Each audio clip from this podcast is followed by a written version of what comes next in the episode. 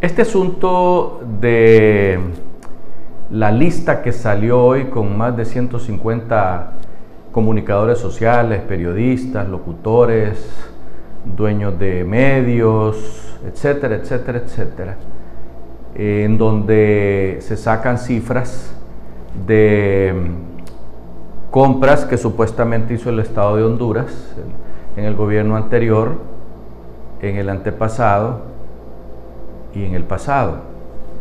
Es decir, eh, lo que la gente común debe de entender es que los periodistas no todos trabajan directamente con los medios.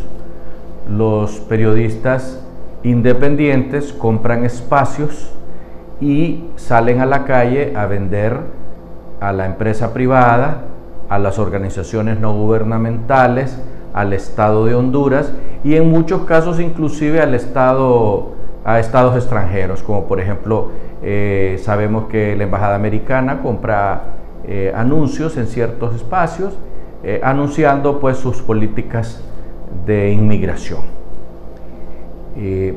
nosotros como entendemos el asunto y lo hemos vivido a través de, de casi 40 años, o ver, sí, más de 40 años en el ejercicio de la profesión, sabemos perfectamente bien que cada periodista tiene su empresita, le firman un contrato y él va, presenta sus facturas y le pagan.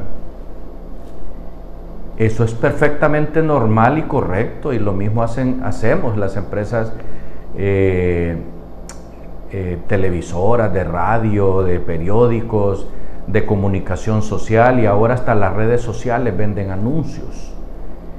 Y eso no quiere decir que el medio o el periodista esté coludido con el gobierno para decir lo que el gobierno le da la gana.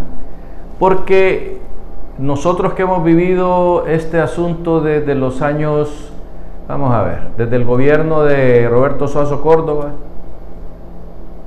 desde Polo Paz, Callejas, Ascona, Reina, eh, Carlos Flores, ¿quién se me ha quedado? Eh, eh, Mel Zelaya, Micheletti, Pepe Lobo y Juan Orlando Hernández.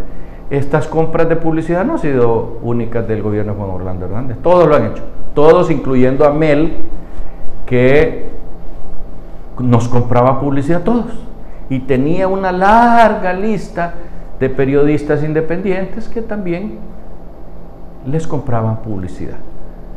Lamentablemente este asunto eh, lo quieren convertir en un asunto político y ya salió por ahí un eh, aspirante a, candidato presidencial o presidente como ser Gianni Rosenthal, diciendo que el Partido Liberal se oponía a todo eso. Y, y esto no es de politizarlo, esto yo entiendo perfectamente bien la posición del Colegio de Periodistas porque ese es su deber. Pero politizarlo, ¿por qué? Si a todos nos compran publicidad. Es más, eh, a excepción de este gobierno de Doña Xiomara que no ha soltado un peso en publicidad, eh, de ahí todos los medios, todos los medios hemos vivido en parte por lo que nos compra el Estado de Honduras unos más, otros menos. Hay quienes recibían decenas de millones de lempiras al mes en publicidad y hay quienes nos, daban la resaca. Y no por eso nosotros nos molestábamos porque cada quien hace sus negociaciones, ¿verdad? Y cada quien sabe qué es lo que está vendiendo. Si solo publicidad o también su postura frente al gobierno. Lo cual es normal aquí y en todo el mundo. Aquí y en todo el mundo. Por lo tanto, nosotros a los colegas les pediríamos que preparen sus papeles y los presenten. A la OFERCO que se comporten correctamente y no vayan con el afán de venganza propiciado por alguien en el poder.